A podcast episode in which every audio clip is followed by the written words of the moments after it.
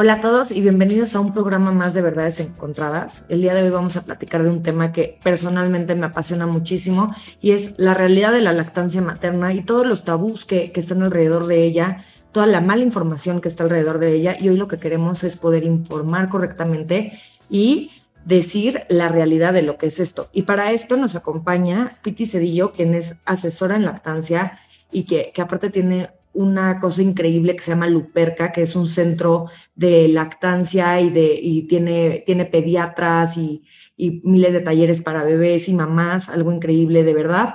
También tenemos a la doctora Daniela Senos y a la doctora Maite Farías, quienes son pediatras pro lactancia. Ellas tienen, están en un grupo que se llama Pediatrics y de verdad son grandes pediatras. Maite es pediatra de, de mi bebé y es una, de verdad, un hit. También tenemos el día de hoy, bueno, obviamente a Guadalupe Osejo Lux y a Marimar Cosío, quienes conmigo comparten este programa. Y para empezar este programa, quisiera preguntar a Piti, ¿qué es lo más importante de la lactancia materna? Hola, Sus, gracias. Bueno, o sea, ¿qué es lo más importante? Pues hay, depende de qué estamos hablando, ¿no? Porque es, es el alimento, es un derecho tanto para la madre y para el bebé, es el mejor alimento que puede recibir un recién nacido, un bebé, un niño, una niña, y también tiene beneficios de salud a largo plazo para la madre que amamanta. Entonces, por el lado que lo veamos, tiene beneficios no solo de salud, sociales, económicos y también muchos beneficios ambientales.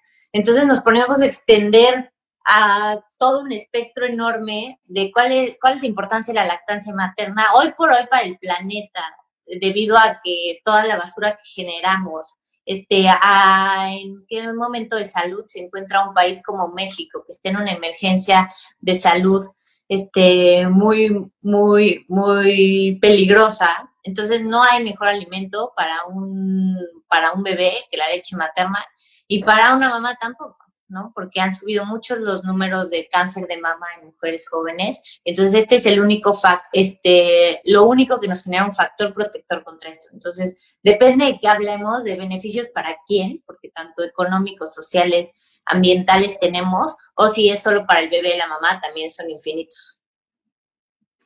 Y bueno, hablando ahorita con, con las doctoras, ¿no? Daniela y Maite, gracias por estar en el programa todas las mujeres pueden amamantar, o sea, están capacitadas y pueden dar leche, sería como mi primera, mi primera duda. Pues mira, realmente todas las mujeres tienen la capacidad de poder amamantar. Las mujeres al final del día nacimos para lactar, nacimos para amamantar. El tema es que muchas veces por muchos prejuicios sociales o por mucha presión incluso por parte de los médicos y de las instituciones de salud, no se nos da la capacitación y no se nos da la oportunidad de resolver estas dudas durante nuestra estancia en el hospital. Entonces, son dos cosas diferentes. Una, una cosa es la capacidad. Sí, todas las mujeres tienen la capacidad de lactar. Capacitación, no todas las mujeres están capacitadas. Y esto, eh, pues lamentablemente, mucho es culpa de nosotros como personal médico, ¿no? Como ginecólogos, pediatras, que no nos tomamos el tiempo de acercarnos a las mamás para platicarles. Y pues tristemente en nuestro país no todo mundo tiene la posibilidad de contratar a un asesor de lactancia, ¿no? Entonces, creo que eso es parte importante que quede claro, que todas las mujeres pueden lactar. Sin embargo, pues es nuestra responsabilidad como médicos promover este tipo de, prácticas para que las mamás estando en el hospital estén en contacto con su bebé, fomentar actividades que promuevan la lactancia temprana, ¿no? Claro, se me hace este, importantísimo lo que comentas, eh, la doctora, y me gustaría preguntarle a, Piti eh, un poco, eh, hablando de, esto, ¿qué porcentaje eh, de mujeres amamantan? El porcentaje de mujeres que amamantan en México es muy bajo. Este, en la última encuesta de, de 2018 se reportó que solo el 28% de las mujeres en México amamantan de forma exclusiva durante los primeros seis meses de vida. A partir de los seis meses empieza a bajar muchísimo el porcentaje de, esta, de esto hasta llegar a un 10% de bebés amamantados a término. A término eh, lo determinamos como mayores de dos años que reciben leche materna. Bueno, así lo, lo, determino yo y en, estos, en estas encuestas es lo que, es lo que estamos lo que estamos siguiendo. Entonces, el porcentaje de mujeres que amamanten en México es muy, muy bajo, tanto que no llegamos a la meta que, que requieren instituciones de salud, como la Organización Mundial de la Salud de UNICEF. Eh, la meta para el 2030 es que lleguemos al 70% de las mexicanas que amamanten de forma exclusiva los primeros seis meses de vida. Si me preguntan a mí, no vamos a llegar al ritmo que tenemos y con todas las trabas que tenemos y obstáculos que tenemos acerca de la lactancia materna. Entonces, estamos muy lejos de llegar a esta meta y obviamente cada año que subamos cuenta y desde el 2012 al 2018 sí tuvimos un este, 6 puntos porcentuales más, digo 16 puntos porcentuales más, pero sigue siendo muy bajo para el país, para el nivel de natalidad que tenemos y para el, la mala salud que tenemos en general los mexicanos. Yo antes era como súper clavada con el tema de la lactancia. Yo soy clavada en todo, o sea, si hay algo que me apasiona, yo me clavo hasta el final y busco y encuentro y así soy, ¿no? Y antes pues peleaba mucho con la gente porque, porque escuchaba comentarios que, que, me parecían como molestos, ¿no? Y, y, bueno, una de las realidades es que la lactancia materna tiene muchos más nutrientes que, que la fórmula, ¿no?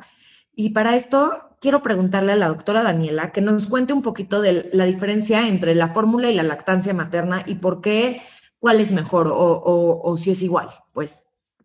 Pues mira, sí, sí es una muy buena pregunta, creo que es algo que en general surge mucho en las consultas y en muchas mamis, y la verdad es que sí hay una gran diferencia en lo que es una fórmula a lo que es pues, la leche materna, ¿no? Sí es totalmente eh, diferente, aunque las fórmulas ahorita la verdad les podemos decir nos hemos capacitado mucho en eso y las fórmulas han mejorado exponencialmente, han, tienen muchos estudios, pero nunca van a poder igualar lo que es la leche materna. Nunca van a poder igualar todos los componentes tan puros, tan orgánicos que tiene la leche y obviamente lo fundamental que es los anticuerpos que nos puede dar la leche materna, que no nos da pues, una fórmula, ¿no? Entonces, definitivamente, ¿qué es lo mejor? Siempre la leche materna, siempre. Eso sin duda lo podemos contestar así y obviamente las fórmulas pues, nos pueden llegar a ayudar, pero nosotros siempre es leche materna porque sabemos todo lo que le puede dar, todo lo que tiene. Y al final del día, pues no tiene inmunoglobulinas, ¿no? Que es lo más importante. o sea, las inmunoglobulinas solo están en la leche materna. Oye, Piti, yo tengo una duda. Yo, la verdad es que yo no tengo hijos, pero uno de mis miedos si llego en un futuro a embarazarme es todo lo que, el mito que hay alrededor, ¿no? Que si duele mucho, cómo le hago para tener una lactancia exitosa. ¿Qué le puedes decir a la gente que tiene miedo de dar leche materna? O sea, ¿cómo les quitamos ese miedo a la gente que nos está escuchando? Bueno, ese miedo es creo que el de todas las mujeres, porque de la lactancia materna hay muy pocos que comunican la parte positiva de la leche materna, ¿no? Desde los profesionales de la salud, la familia con la que nos rodeamos socialmente no estamos preparados para escuchar la maravilla que es esta, este alimento perfecto si no estamos preparados para escuchar lo malo. Lo mismo sucede en el parto y todas estas cosas. Entonces, nos imponen esta información, nos dicen, duele, este, es horrible, es esclavizante, que justo esta es la publicidad que las que las fórmulas han usado desde los 70 que la lactancia es esclavizante y que la fórmula es liberadora cuando no, para comprar fórmula te esclavizas demasiado, ¿no? Entonces, todo esto es, son cosas que tenemos que romper y no se logran en una sola generación. Tenemos que hacer un esfuerzo enorme para quitar todos estos estigmas sociales y para que las generaciones futuras ya no tengan miedo al, al lactar y en vez de tener miedo, tengan hambre de educarse de alimentarse y de transmitir la importancia de la lactancia materna. Entonces, lo único que puede hacer una mujer para quitarse estos tabús, estos miedos, es borrar toda esta información negativa que tenemos del pasado, que muchas veces viene de nuestras propias madres, abuelas, tías, y educarnos hacia lo positivo de la leche materna. Entonces, ¿cómo nos educamos a través de un curso? O sea, yo, para mí esto sería innecesario si la sociedad ya hubiera normalizado la lactancia, pero como no la hemos normalizado, es bastante complicado empezar el proceso de, amamantar. Entonces, a través de la educación es la única forma en la que podemos cambiar estos miedos, ir guiando a la mamá para que no tenga miedo, no tenga preocupaciones. Y obviamente si un momento dado algo se traba en la lactancia, la podamos apoyar para que no tenga este dolor. Ni esto, ¿no? Cuando duele, duele la lactancia, y no voy a decir que al principio sea algo muy cómodo, al principio puede llegar a ser incómodo, arder un poco por la bajada de leche, etcétera, pero no tiene que ser un dolor de este insoportable que, hablan muchas mujeres de pezones destrozados. Entonces, cuando tenemos eso, obviamente tenemos un problema, que puede venir desde el agarre del bebé o hasta algo físico de la madre o del bebé. Entonces, hay que revisar qué está pasando ahí para solucionarle este problema a la madre. Ahorita que decías eso, este, Piti, me gustaría justo comentar, a experiencia personal, yo tengo implantes y para mí el tema de la lactancia, tengo un bebé, fue complicadísimo. Estuve muy cercana aquí a mi querida Susi. Y eh, como experiencia personal, justo le quiero preguntar a la doctora Daniela, ¿qué tan común es que eh, por los implantes, hay, me imagino que hay un alto índice de mujeres que tenemos implante, se te cierren los ductos y se, por eso se complique muchísimo el amamantar al bebé. Sí, bueno, creo que también es una pregunta bastante común que no, a lo mejor no es tan abierta, ¿no? Para, para preguntar en, la consulta, pero pues sí es algo común. Y la verdad es que pues no, no, no es como que haya algún problema. Los implantes no nos impiden una lactancia, eso definitivamente. Realmente está demostrado que un buen cirujano plástico que haga una reconstrucción mamaria o que haga una, un aumento de busto, realmente no tiene por qué tocar los conductos lactíferos. Entonces, realmente no tendría por qué ser un problema. Si tú tienes alguna condición, como por ejemplo mama tuberosa, que es una patología frecuente en, que, en la que las mamas tienen cierta forma cónica separada del pecho, eso es una condición diferente, porque en esos casos está formado un anillo fibroso y a veces el cirujano plástico sí tiene que tocar eh, cierta parte de la glándula. O en casos de mujeres que al contrario tienen mucho pecho y lo que quieren hacer es una reducción de la glándula mamaria pero una cirugía estética meramente por un aumento de busto no repercute porque realmente no se modifica la anatomía. Y justamente hoy en día existen muy buenos cirujanos plásticos que son totalmente pro lactancia y que lo que están intentando es justamente eh, pues quitar este mito, ¿no? De lo que decía Piti, o sea, que realmente la gente no conoce, no sabe esta información y es porque pues los médicos no, no tomamos la responsabilidad de, educar a nuestras pacientes, ¿no? Pero realmente no hay ningún problema y no tiene por qué ser eh, pues una contraindicación ni un problema. Obviamente puede ser que en un inicio batalles un poco más con la postura, pero realmente, como decía Piti, o sea, son cosas que con un agarre efectivo y una buena succión del bebé no vas a tener mayor problema. La verdad que interesante, porque, bueno, para empezar, compartiendo un poquito de, mi historia y la lactancia, eh, bueno, Piti fue, fue mi primera maestra y creo que yo fui su primera alumna también. Eh, cuando, cuando nació Salo, eh, pues yo no tenía ni idea de lo que era la lactancia. O sea, yo, yo, me, yo me embaracé como gordo en tobogán sin saber ni lo que era el embarazo, ni lo que era este, el bebé, ni lo que era la lactancia. Cuando de pronto vi, boom, ya tienes un bebé y, este, y ahora la lactancia. Y creo que es este, de suma importancia como tener un grupo de contención, eh, sobre todo al principio y sobre todo con el primer bebé, ¿no? Como que te, que te anime, que te ayude, que te diga, eh, cómo es el agarre, ¿no? Porque tampoco, tampoco nacemos y, ya sabemos, ¿no? Aunque sí es instintivo, también siento que de pronto nos hacen falta como algunos tips, ¿no? Por ejemplo, yo tenía el pezón invertido y, bueno, gracias a Dios en Estados Unidos las asesoras eh, de lactancia, pues sí, sí están en los hospitales todo el tiempo y sí desde que nació Salo, pues tuve una asesora ahí junto y, ya me enseñó que me tenía que poner unas conchitas para que el pezón este, se salía correctamente, me enseñó cómo, cómo era el, agarre, y bueno, y así empieza mi historia con la lactancia.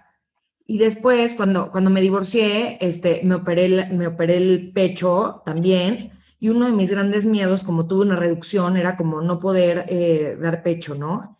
Y cuando nace Bárbara, ese era mi mayor temor, ¿no? Como, como no poder. Y, bueno, agradezco infinitamente que, mi lactancia con Bárbara ha sido exitosa y sí me costó un poco más de trabajo al principio porque como me reconstruyeron los pezones, este, sí me dolía, ¿no? Pero, pero poco a poco y, poniendo a Bárbara con un agarre correcto y como que poniéndome la lanoína y siguiendo, siguiendo como todos estos tips que hoy sí tengo, ¿no? Este, logré tener una lactancia exitosa, por lo que estoy segura que es básico en la vida de cualquier mujer que quiera lactar, tener una buena asesora o tener un pediatra pro lactancia, porque también los pediatras de pronto por todo te recomiendan fórmula. Es como, yo escucho a mis amigas y las escucho que le dan fórmula porque el pediatra le dijo, y es como, ¿por qué no? Si estudiaste medicina, si estudiaste pediatría, si eres neonatólogo, ¿por qué no te metiste a estudiar lactancia, no? Que es, o sea, en verdad es el alimento de los bebés y debería ser por lo menos los primeros dos años, así lo veo yo. Y con esta pregunta, quiero, con esto quiero preguntarle a Piti, ¿por qué Piti decidiste ser asesora en lactancia? Pues justo como todas las mujeres de este camino, este, a veces sucede por experiencia personal y lo mío sí fue experiencia personal. Yo tuve, sea, yo nunca tuve duda que quería amamantar, o sea, mi historia, mi todo, yo soy una niña amamantada por dos años, entonces mi, mi familia y todo está alrededor de la lactancia. Entonces yo nunca tuve duda que quería hacerlo, pero cuando nació mi primer hijo fue un reto horrible. ¿Por qué? Porque le dieron fórmula en el hospital, porque tenía un pediatra pésimo, y no voy a decir nombres obviamente, pero pésimo, que no sabía nada, porque salí con una receta de fórmula del hospital.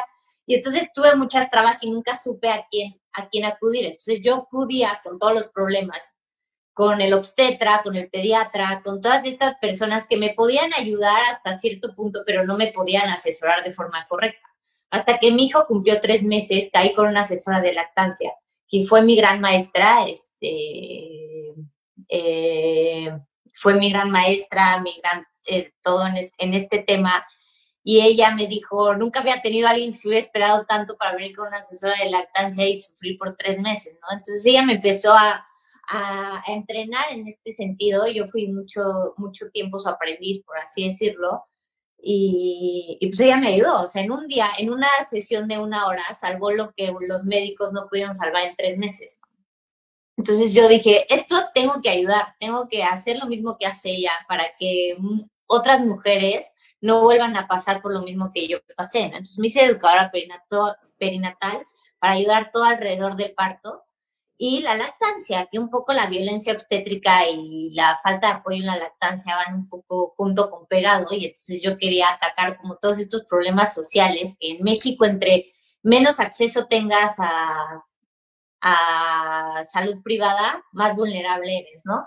Y aunque tengas acceso a salud privada, también eres vulnerable porque muchos de los médicos, que son grandes médicos en México, hay médicos increíbles, pero todos nos entrenamos en el mismo lugar todos nos entrenamos en el lugar público. Yo también como Dula, como asesora de lactancia, todas mis prácticas las, las hice en el ámbito público. Entonces todos vemos y aprendemos en este, en este lugar y entonces lo llevamos a, la, a, la, a la práctica privada también.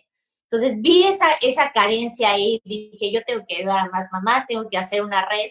Y lo más importante es justo lo que hablabas, hacer una red. No es tanto la asesora de lactancia como tal, sino el apoyo que tienes de otras mujeres que están en la misma situación que tú. Cuando tienes otras mujeres que están viviendo lo mismo que tú en ese momento, para ti es un cambio porque sientes, no soy la única loca en el mundo que está desesperada a las 3 de la mañana sin saber cómo ponerle el pezón a mi hijo en la boca. Entonces, cuando tienes otras madres que están en la misma situación, eso hace una un balance en esa mujer para poder seguir intentando. Sin embargo, si esa mujer cae en manos de de un médico o de una tía que le dice, ¿para qué sufres? Ya dale la fórmula y no sufras a las 3 de la mañana. Entonces no tiene ese apoyo y esa contención que le ayuda a continuar con la lactancia materna. Entonces la razón por la que yo me metí esto es para las mujeres, en realidad, para formar estas tribus de mujeres que nos apoyamos unas a las otras, porque es real que pensemos que las mujeres deben de criar a sus hijos sin otras mujeres. Entonces, en, el, en, la historia de la humanidad, las mujeres se han acompañado de otras mujeres para poder criar a sus hijos y la lactancia es, por eso funcionaban las lactancias, por eso existimos el día de hoy, por eso existían estos partos en donde la madre no tenía miedo, sino contención. Entonces, esto es lo que pasa en la lactancia. Si damos esa contención a, a muchas mujeres, logramos muchas lactancias exclusivas y muchas lactancias exitosas. Pues, Piti, ojalá que haya más mujeres como tú, como dices tú, que nos apoyen con otras mujeres, que tenemos esa guía. Y yo tengo una duda aquí que siempre, y siempre lo hacemos en sala con las doctoras, tengo la duda de, ¿hasta qué edad es normal dar pecho? Porque la verdad, aquí entre nos, yo he visto gente que dice tres meses, seis meses, hasta amigas que hasta los cuatro años siguen dando pecho. Entonces, creo que es una pregunta muy común. A ver qué opinan ustedes. Bueno, pues sí, sí, es muy común y es muy controversial, pero nosotros, y se sabe, se ha estudiado, no es como que lo digamos por decir, sino que se ha estudiado que la lactancia tiene que ser hasta los dos años. Creo que ya lo habían comentado también hace ratito, y sí, eso es verdad, es hasta los dos años la lactancia, es lo que se recomienda y lo que se ha estudiado que nos funciona. Y si fuera, por ejemplo, eh, más tiempo, ¿pasaría algo? Si que a mi hijo hasta los 3, 4 años. Efectivamente, la lactancia exclusiva sin ningún otro alimento se tiene que llevar a cabo los primeros seis meses. O sea, eso es totalmente estudiado. Si después eh, los papás quieren iniciar con algún tipo de alimentación complementaria, y algún tipo de práctica como el baby se puede realizar, pero la lactancia no se debe suspender hasta los dos años.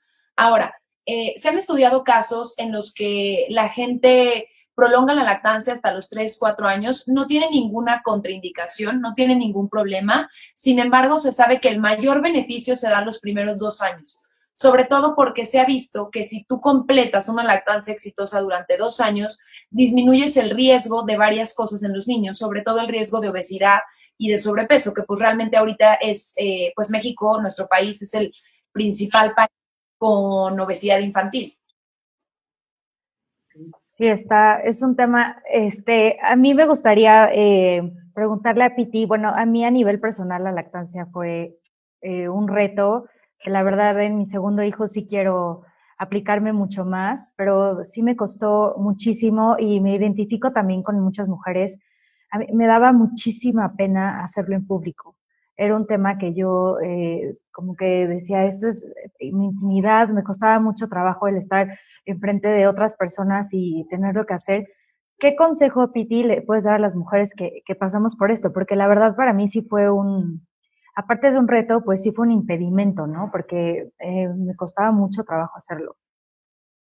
Bueno, esto, para empezar, no es culpa de las mujeres, es culpa de la sociedad. En de si los pechos no los vemos como algo este, sexual, no sirven para nada para nuestra sociedad, ¿no? Y entonces nos han, el, el machismo en donde nacimos tristemente, el patriarcado donde nacimos, nos ha dicho que los pechos son para enseñar y para satisfacer al, al sexo opuesto. Entonces no nos han dicho, no nos han inculcado que son para alimentar a un bebé y esto ha pasado desde pequeñas, ¿no? Tápate porque, porque se le va a antojar a alguien, hazte esto, entonces nos han dado esta información durante toda nuestra vida y obviamente cuando nos convertimos en madres no, no podemos cambiar el chip porque es información que hemos recibido durante toda nuestra vida.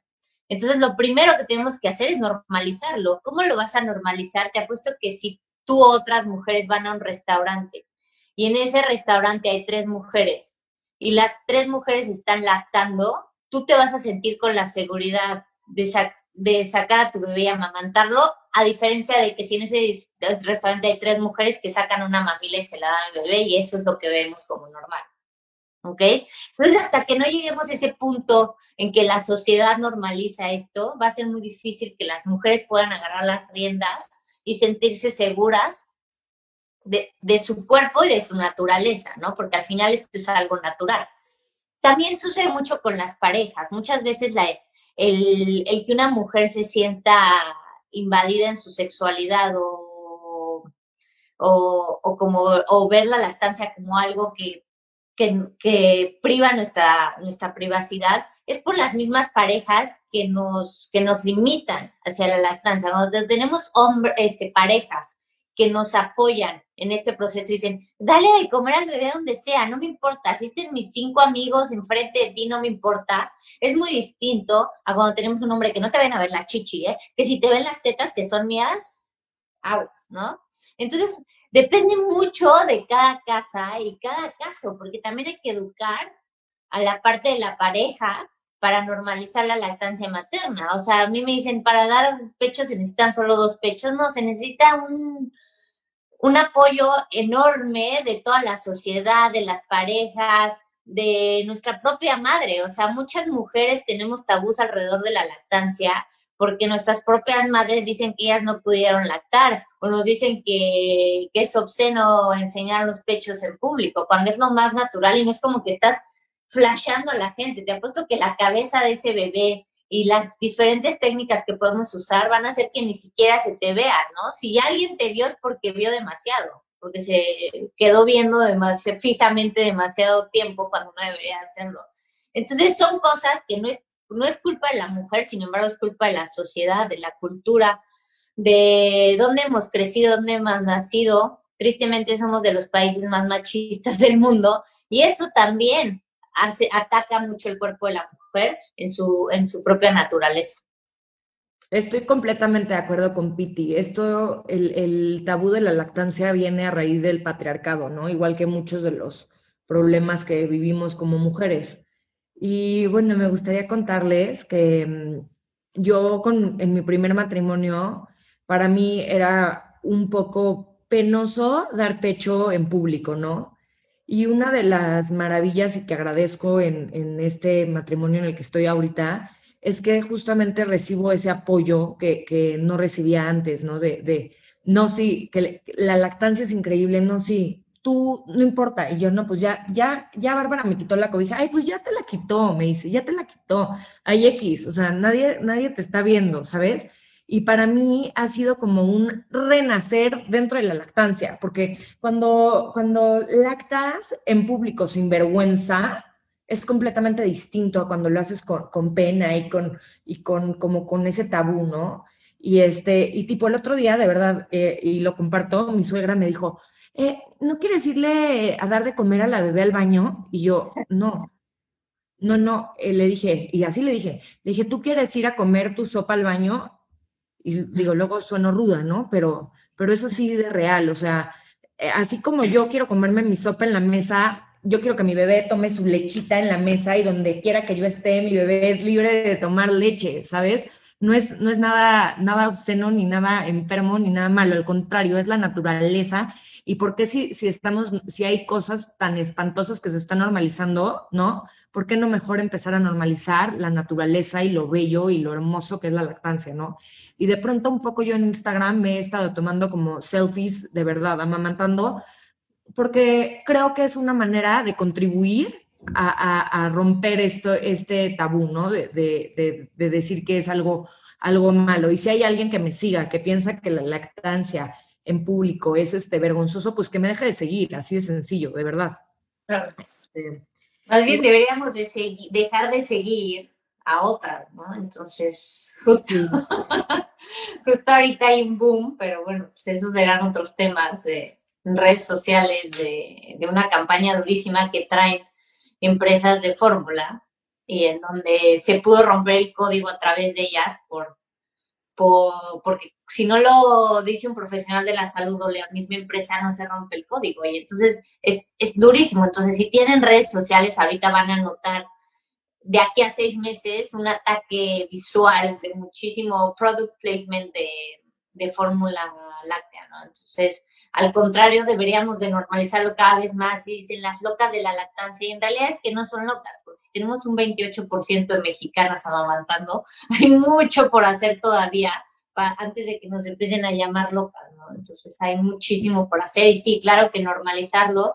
Y les apuesto que si ven a más mujeres amamantar y a más hombres apoyar la lactancia, pues se van a sentir con muchísimo más seguridad de hacerlo. Justamente eh, les quería también decir, pues que ahora estos seis meses que, que dices, Piti, este, pues yo también voy a bombardear en las redes sociales con mis chichis, por si de verdad, este, beware. Y le, quería preguntar a, Daniela y a Maite, este, ¿cuáles son algunos de, los beneficios de la lactancia materna en la madre? Porque siento que, ok, ya, ya vimos como que para el bebé es lo máximo, pero en la mamá, ¿qué pasa en las madres? Bueno, pasan muchísimas cosas, ¿no? Yo te voy a comentar así una de las grandes, eh, de los grandes cambios que pasa con la mamá, que es, y el que más como que se comenta, la pérdida de peso, ¿no? Cuando empezamos con la lactancia, la mamá pierde peso, recupera el peso que tenía y es algo como fenomenal con lo que siempre empezamos con los beneficios de la lactancia materna.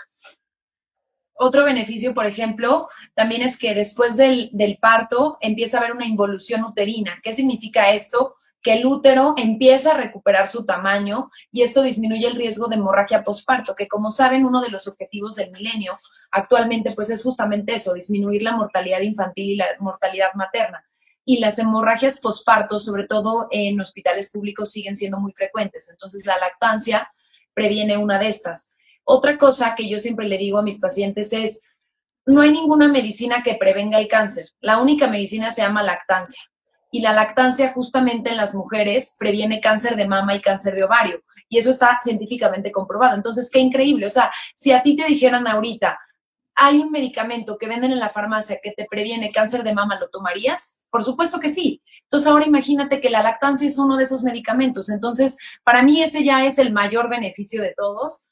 Además de que, pues, obviamente fomenta el vínculo con el bebé y que hace que la madre tenga menos depresión postparto, que esto también es una entidad muy frecuente, que al final del día, este, pues bueno, las mamás, por toda esta lluvia de hormonas que tienen y por todo el, también los sentimientos a flor de piel, la presión social, pues hace que las mamás entren en un estado de depresión postparto, que definitivamente más que un tema social, también es un tema bioquímico, ¿no? Que es totalmente respetado, pero eh, ¿cómo contribuimos a disminuirlo? Pues justamente el parto humanizado, evitar que se hagan maniobras extras durante, durante el parto, como por ejemplo la ruptura de membranas, que no sea de forma natural, ¿no? Que eh, no se le hagan procedimientos al bebé antes de la primera hora, mejor que se le ponga en contacto piel con piel a la mamá. Entonces, pues realmente los beneficios de la lactancia son muchísimos para la mamá y pues también para el bebé.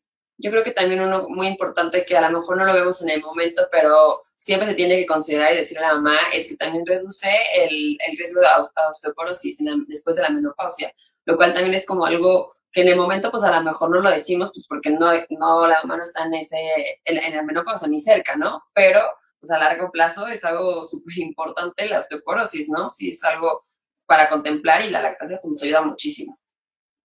Oye, yo ahorita para la parte que está hablando, la parte física, pero Piti, la parte emocional. Eh, ¿Cómo se fomenta esa conexión entre mamá e hijo cuando damos, este, damos pecho, no? Bueno, lo llamamos el vínculo perfecto porque al final si la madre está bien, se va a llegar a conectar de forma natural y química con ese bebé porque la lactancia es un proceso hormonal. Eh, se necesita un proceso hormonal para que suceda la lactancia y una de las hormonas que participa es la oxitocina, que es la hormona del amor para que suceda la eyección de leche.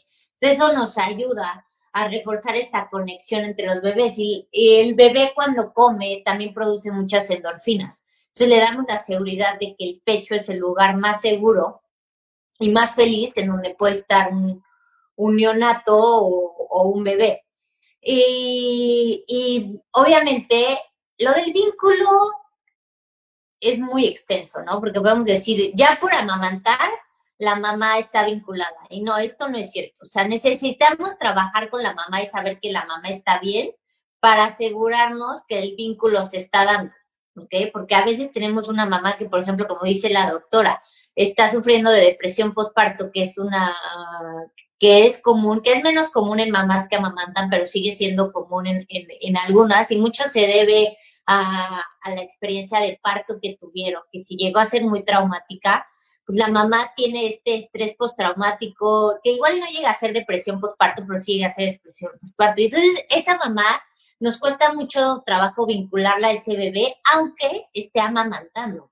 Entonces, esto del vínculo también nos lo han venido en la lactancia, como si das pecho estás vinculada. Y no, en realidad a veces todas las mujeres venimos de una historia diferente de nacimiento, de parto, de, de traumas, inclusive eh, abusos sexuales cuando éramos pequeñas, que, que, no, que no reconocemos hasta el momento de la lactancia. O sea, nosotros como asesoras de lactancia hemos llegado a identificar abuso sexual de, eh, mujeres que fue en la infancia por la lactancia, porque no soportan esta succión o esta sensación de succión en el pecho este, cuando están con sus bebés. Entonces hay que trabajar individualmente con esta mamá para cuando hay una desvinculación, ¿no? Una mamá se vincula de forma, de forma natural, pero cuando no hay un vínculo, hay que trabajar con esa mamá para ver qué está sucediendo. No necesariamente es la alimentación, pueden ser tres mil cosas más. Y bueno, y como les decía, la parte química y hormonal de la lactancia nos va a ayudar a cubrir muchos de estos problemas y a reforzar este, el apego y el, vínculo con, con ese bebé pero no está garantizado tampoco. Siempre hay que, hay que decirle la verdad a la mamá y a veces tenemos que trabajar mucho con, con la historia de parto, de nacimiento, de crianza al que nosotros vivimos para podernos vincular de forma segura con un bebé. Me parece súper interesante lo que dices, Piti, porque muchas veces sí, es, uno da por hecho, ¿no? Que amamantando ya creaste el vínculo y que también si no lo haces, hay ahí como algún riesgo de no tener ese vínculo tan importante desde un principio, pero eh, coincido en la parte de que es la suma de muchos factores y no solamente ese. Y eh, me gustaría preguntarle a las doctoras en el tema de la alimentación, ¿se debe de llevar una alimentación específica cuando uno está lactando? Y también, ¿qué tanto, eh, qué tan importante es la alimentación cuando uno está lactando? Mira, pues respecto al tema de la alimentación, también hay muchos mitos y tabús. Realmente eh, yo he tenido pues la mala suerte de encontrarme con muchas mamás en la consulta que han dejado de consumir ciertos alimentos porque las personas les dicen que no los puede comer durante la lactancia. La realidad es que no. La realidad es que no hay una lista de medicamentos que la mamá no deba de comer. Lo que no debe de comer la mamá y lo que debe de evitar es proteína de leche de vaca. ¿de acuerdo? Entonces, por ejemplo, ¿qué es lo que no puede comer? Leche de vaca, quesos, embutidos. Pero eso no significa que porque una mamá los tome vaya a haber algún problema con el bebé, ¿de acuerdo? Cada bebé es diferente y cada bebé reacciona de manera diferente. Hay una cosa que se llama cólico de lactante, que también es una entidad muy frecuente en los neonatos y que puede suceder por muchos alimentos. Entonces, aquí el secreto está más bien en tú fijarte como mamá qué alimento no le cae bien a tu hijo, ¿no? Darte cuenta la consistencia de las evacuaciones, darte cuenta si se distiende la panza, si se empieza a tener más ruidos intestinales, si empieza con, esta, con estos episodios de llanto, de retortijón en los que se dobla. Entonces, ya que tú te fijes, puedes saber, ah, por ejemplo, cada vez que yo como jitomate, al bebé le da cólico, o cada vez que yo como frijoles le da cólico. Pero como tal, lo único que no se recomienda es pues alimentos que tengan proteína de leche de vaca, porque eso pues sí puede ser perjudicial para el bebé. Pero fuera de eso, realmente la mamá puede comer cualquier alimento. Yo conozco mamás en la consulta que no han dejado de comer picante y que al bebé no le pasa absolutamente nada, ¿sabes? Al final del día, yo creo que justamente uno de los mitos es que la lactancia tiene que ser esclavizante en ese sentido. Claro que no. Tú y tu bebé tienen que fomentar ese vínculo y adaptarse, tú al bebé, pero el bebé también a ti. Entonces, eh, pues realmente hay muchos alimentos que pueden ingerir, no hay ningún problema, más bien es como cuestión de fijarse y también este, pues hay varias nutriólogas que pueden asesorar a las mamás durante el tema de nutrición, sobre todo para que estén nutridas y para que estén tomando los suplementos necesarios. Por ejemplo, hay mamás veganas que necesitan suplementos con vitamina B12 y con eso pueden tener una lactancia exitosísima. Un beneficio personal de la lactancia mío es que sí como hasta leche, como todo y de verdad es increíble lo, flaca que me pongo cuando, cuando doy pecho, o sea, como que me, me, me succionan cañón mis hijos. Así que bueno, para mí beneficio, ¿no? Oye, Piti, quería preguntarte, si adoptas un bebé, ¿te puedes inducir la lactancia? Platícanos.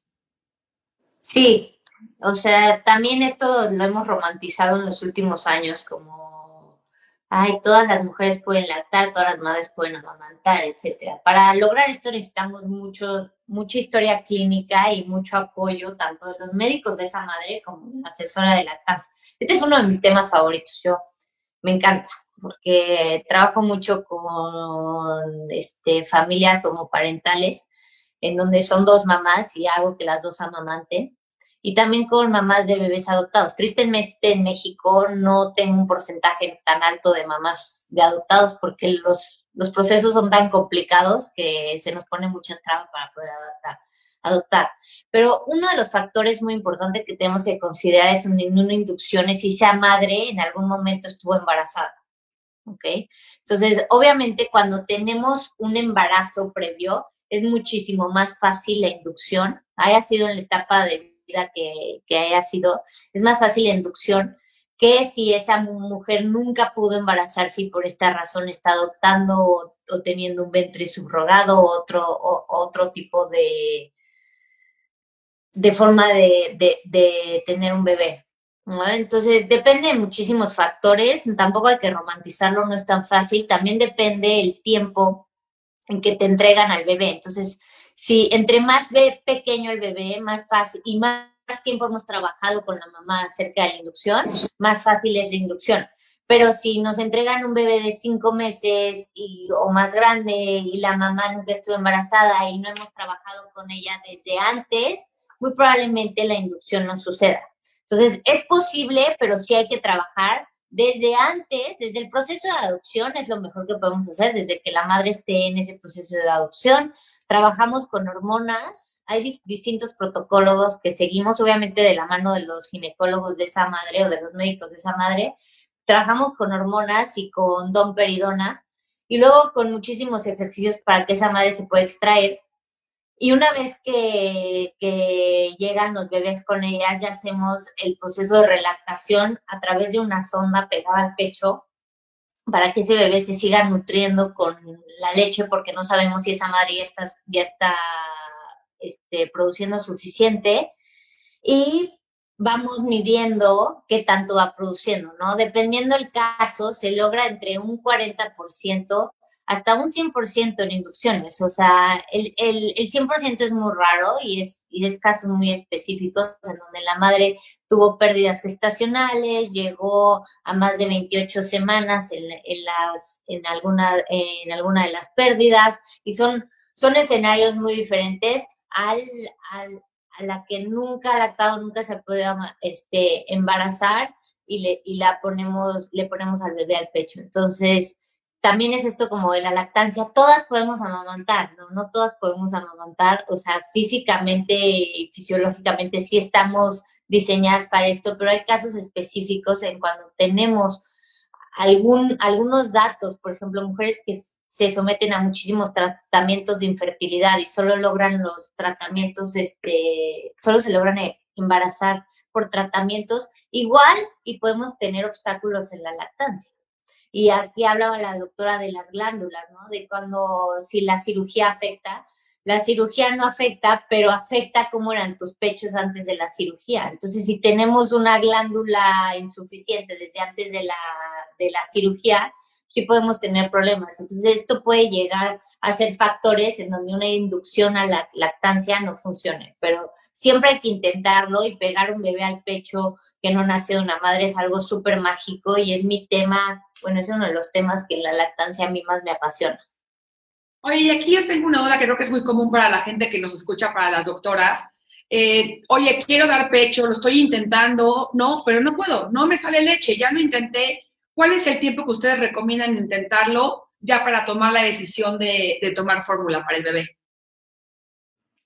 Pues bueno, yo realmente nunca doy un tiempo exacto. ¿Por qué? Porque cada, cada mamá y cada cuerpo es diferente, ¿de acuerdo? Eh, se recomienda generalmente que los primeros días se platique con la mamá, se explique lo que es el calostro, porque muchas veces la percepción de falta de leche no significa que la mamá no tenga la leche, ¿de acuerdo? Que eso es un problema como muy común por el que nos consultan eh, tanto a los pediatras como a las asesoras de lactancia, porque la mamá percibe que no tiene cantidad suficiente, cuando realmente sí tiene. Más bien es cuestión de explicarles que los primeros días, eh, el calostro, ¿no? Que se produce dentro de los primeros días, desde el momento del nacimiento hasta más o menos un quinto día, pues al final del día son pequeñas gotas que nosotros le llamamos oro líquido, que realmente contienen muchísimas proteínas, muchísimas inmunoglobulinas, eh, grasas, carbohidratos, que con esa poquita cantidad es suficiente para mantener la hidratación y los niveles de glucosa del bebé. Después de esto, pues ya viene la leche de transición y después ya al final la leche madura. Entonces, pues más bien eh, tendríamos que ver las condiciones de la madre. O sea, no hay una respuesta de ah, una semana, dos semanas, un mes. Más bien hay que ver el contexto de la mamá, cómo está la mamá emocionalmente, cómo es la técnica, cómo es el agarre, cómo es todo el ambiente social de la mamá alrededor, está recibiendo apoyo por parte de su pareja, está recibiendo capacitación por parte del médico, de la asesora. Entonces, realmente no hay como una fecha exacta. Hay mujeres que a lo mejor tardan, unas dos semanas en que empiecen ya con una buena producción y hay mamás que después de una sesión con un buen agarre y una buena succión, empiezan con el descenso de la leche. Al final del día, este descenso o subida de la leche, como se le conoce comúnmente, tarda aproximadamente unas 72 horas. Entonces, no hay como una fecha exacta realmente. Yo lo que también recomendaría, como dice Maite, pues es ver realmente si es la pura percepción de la mamá o realmente si no tiene leche, ¿no? Y una buena forma es extraerse la leche, que la mamá se extraiga leche y podamos cuantificar los mililitros que realmente le están saliendo o si no, no está saliendo nada. Porque sí nos pasa muchas veces que es la percepción, nosotros extraemos la leche y vemos que claro que sí tiene, que sí es suficiente, solamente puede estar fallando alguna técnica, el agarre o algo más, ¿no? A lo el mismo nervio al momento que se pega al bebé, que entonces eso hace que no, no succione bien. Pueden, pueden ser muchas causas, pero siempre tenemos que verificar que realmente no haya leche y que realmente, como dice también Maite, haya un buen agarre, una buena técnica, pero así como tal, una fecha, pues es muy difícil de decir y como dice Maite, tenemos que ver todo el escenario, ¿no? También, obviamente, evaluar cómo está el bebé, si el bebé ya está eh, deshidratado, empieza a subir las bilirubinas también, que es la coloración amarilla de todo su cuerpecito, pues tampoco podemos dejarlos eh, y esperar las dos semanas que podrían ser, ¿no? Tenemos que evaluar todo. Y la mejor manera de saber que tu bebé está comiendo bien es con la ganancia de peso, ¿no? O sea, muchas veces las mamás tienen esta percepción de que no es que no le doy suficiente, no tengo suficiente producción de leche, no se llena, está llorando, bueno, a ver, primero hay que entender que los síntomas tempranos de hambre no son el llanto. El llanto realmente es un síntoma tardío del bebé que ya tiene demasiada hambre. Entonces, que se mete la manita a la boca, que empieza a hacer sonidos, que busca eh, el pecho con la boca y con la creo creo que como mencionas, es un tema eh, importantísimo también eh, la paciencia, ¿no? El, el, tener paciencia es clave recuerdo que el no prepararte también, eh, lo que decía Piti, me parece importantísimo la educación, porque muchas veces uno cree y dice, bueno, ya tuve al bebé, eh, me lo pego y, e inmediatamente me va a empezar a salir leche y va a ser facilísimo. por ejemplo, a mí sí, yo sí me enfrenté muchísimo a ese tipo de, de cuestiones que dije, no, no es como te platica, no es así de fácil, es todo un proceso, es todo un trabajo en el cual sí... Eh, para mi próximo hijo me quiero preparar muchísimo y le quería preguntar a Piti, eh, resumiendo, ¿cuáles son los retos más eh, grandes a los que las mujeres se, enfrentan lactando que justo a mí me hubiera gustado prepararme más en este sentido?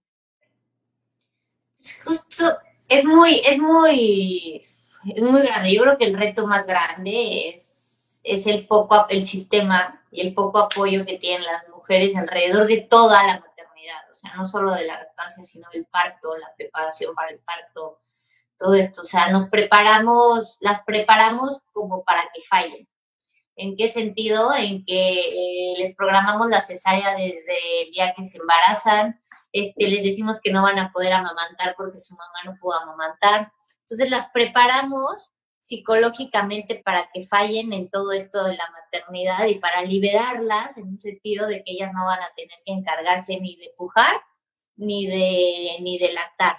¿no? Entonces, ¿qué nos ha fallado? Nos ha fallado el sistema. ¿Y por qué nos ha fallado el sistema? Porque tenemos una empresa billonaria que está arriba de nosotros, atacándonos todo el tiempo, visualmente, este, con comunicación, inclusive a través de los profesionales de la salud. ¿Cuántas veces no hemos llegado a un consultorio de un pediatra y vemos un cartelón de Nestlé, ¿no? O de Johnson, o de otras cosas, ¿no? Son muy pocos los pediatras y cada vez hay más que, que, que se van por la tangente y dicen, yo no voy a recibir dinero, yo no voy a recibir incentivos de estas empresas porque este, tengo tengo claro qué es lo mejor para los niños, etcétera. Entonces, cuando tenemos tantos ataques visuales, ahora con las redes sociales, que es lo que hablábamos, o sea, si una mamá, si tú admiras a una mamá que sigue, si esa mamá te pone una botella de fórmula, tú vas a empezar a decir, ay, bueno, entonces no está tan mal porque sus hijos se ven muy sanos y se ven muy bien, y pues igual no, no está tan mal hacerlo. Entonces, visualmente nos estamos,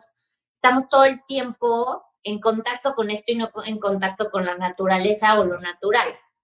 Somos, este, somos humanos consumistas y entonces este, siempre nos atrae más el consumismo que la naturaleza.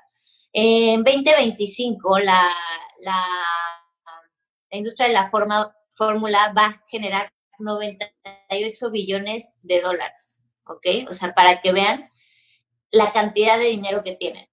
Y la lactancia es gratis y no genera nada de dinero. Entonces, ¿qué visualmente, qué vas, vas a tener que una empresa que tiene mucho dinero, algo que no, no genera nada de dinero, que a largo plazo genera ahorro? La lactancia genera muchísimo ahorro, pero no genera eh, ganancias. Entonces, es muy difícil y es imposible competir con esto. Entonces, la mamá lo que tiene que hacer es salirse, elegir de dónde tiene la información, este, prepararse, empoderarse para lograr una lactancia, un parto y una maternidad sin todas estas este, ataques comerciales que nos están llegando todo el tiempo y sin esta ignorancia en la que a veces nos envuelve el mismo sistema de salud. Completamente, estoy completamente de acuerdo contigo, Piti, y se nos está acabando el tiempo, por lo que me gustaría que cada quien me vaya eh, diciendo su conclusión y su verdad, empezando por las pediatras eh, Daniela y Maite. Bueno, pues muy, agradecida porque nos hayan invitado. La verdad es que es un tema súper importante. No creo que sea un tema que nunca pase de moda. Yo creo que es algo relevante, importante y seguirnos actualizando, que es lo más eh, importante para nosotros como pediatras, pues la alimentación de nuestros bebés, ¿no? Y la lactancia materna, pues es algo que nunca vamos a dejar. Pues yo creo que para mí lo más importante es acordarnos que, que somos mujeres y que tenemos que apoyarnos en este proceso. Pediatrics somos un grupo pro lactancia, pro mamá y sobre todo un grupo que sabemos lo que es estar estresados, sabemos lo que es tener muchas inquietudes y pues que estamos muy agradecidas por, con ustedes por habernos invitado y creo que valdría la pena tal vez algún día tocar el tema de parto humanizado, porque creo que la lactancia va de la mano con este tema que va mucho más atrás. Sí, me encanta. Y para eso tenemos un ginecólogo en común, Piti y yo, que lo entrevisté el otro día, Gilberto. Wow. Así. ¿Y sus redes me las pueden compartir? Sí, claro. Este, bueno, estamos en Instagram y estamos en Facebook. Estamos como Pediatrics MX. Estamos aquí en la Ciudad de México. Y Piti, ¿cuál es tu verdad y tu conclusión sobre este, este programa?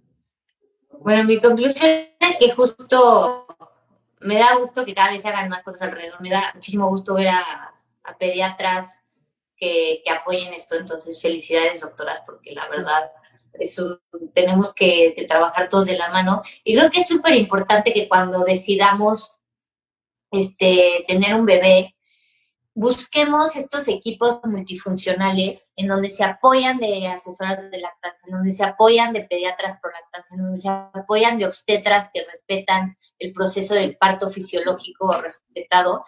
Entonces, eso les va a dar un camino totalmente diferente a la mujeres. O sea, hay que, de verdad hay que bloquear, bloquear a estos equipos de médicos que nos hacen dudar, que nos hacen este que nos hacen programar algo que no debe de ser. Entonces, búsquenlos. Hay, y por lo general somos jóvenes casi todos. Entonces, por lo general ya el médico que, que se quedó en el pasado pues, ya son de otras generaciones. Entonces, no le tengan miedo a los, a los médicos jóvenes. Al contrario, ténganles muchísima confianza porque están muy preparados y tienen una preparación muchísimo más nueva alrededor de todo esto y para beneficio de las familias. Entonces, eso sería mi conclusión porque es con una de las trabas que me topo todo el tiempo en cuanto parto y a lactancia, es que es que me quedé con el pediatra que me atendía a mí, ¿no?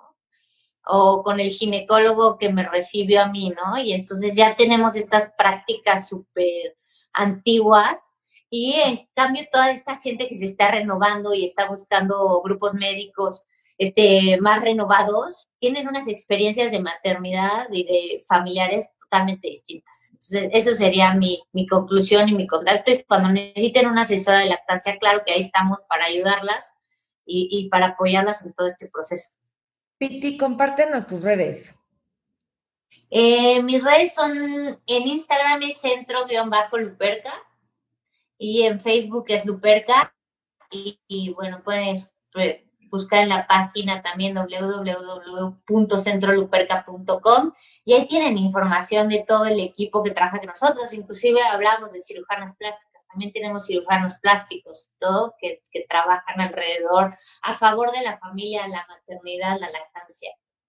Maravilloso. Y para ti, mi querida Mar, ¿cuál es tu conclusión y tu verdad? Bueno, me quedó clarísimo que la mejor opción es, es la leche materna, la lactancia, y a las mujeres que nos están escuchando, que no les dé pena, así como dijo Susi, es algo súper normal, que le hemos puesto este, este estigma, es normal dar pecho, está padrísimo que lo den en público, es algo muy natural, y, y me encanta tener gente tan preparada en el programa. Muchas gracias a Titi y a las doctoras. Muchas gracias. Para ti, mi querida Lux. Eh, pues para mí me queda un mensaje clarísimo que es eh, importantísimo el asesorarte antes de tener al bebé para poder este, entender por todo lo que vas a pasar, saber que es normal y tener paciencia. Y pues les agradezco muchísimo esta información, es eh, de verdad más que, que válida y funcional. Y pues esa es mi verdad, que me debo y, e invito a todas las mujeres que van a tener un bebé a prepararse y a rodearse de todo este equipo multifuncional. Muchas gracias. Eh, para mí, em, mira, me gustaría que este programa llegue a muchísimas mujeres que están embarazadas, que llegue a muchísimas mamás que están empezando a lactar y que pueda hacer por lo menos una diferencia, por lo menos en alguna, ¿no? Eh, y me quedo profundamente agradecida con, Piti, que de verdad fue mi gran maestra con Maite, que es una gran pediatra, pediatra de, Barbaringa, y bueno, de, de, los otros grandes también, y con Mila, que te agradezco muchísimo toda la información que nos compartiste el día de hoy. Pues mi verdad es free the nipple, libera el pezón y no tiene nada de tabú ni nada de malo. Hay que normalizar lo que es normal y hay que, y hay que dejar de normalizar lo que no es normal también. Y bueno, pues les agradezco muchísimo por habernos acompañado el día de hoy. Y les recuerdo que nos pueden seguir por nuestras redes en Instagram, Twitter, Facebook, YouTube y streaming por Radio 13 Digital. También nos pueden escuchar por www.radio13.com.mx y nos vemos por aquí el próximo miércoles a las 9 de la mañana. Muchísimas gracias. Gracias. Gracias. Gracias.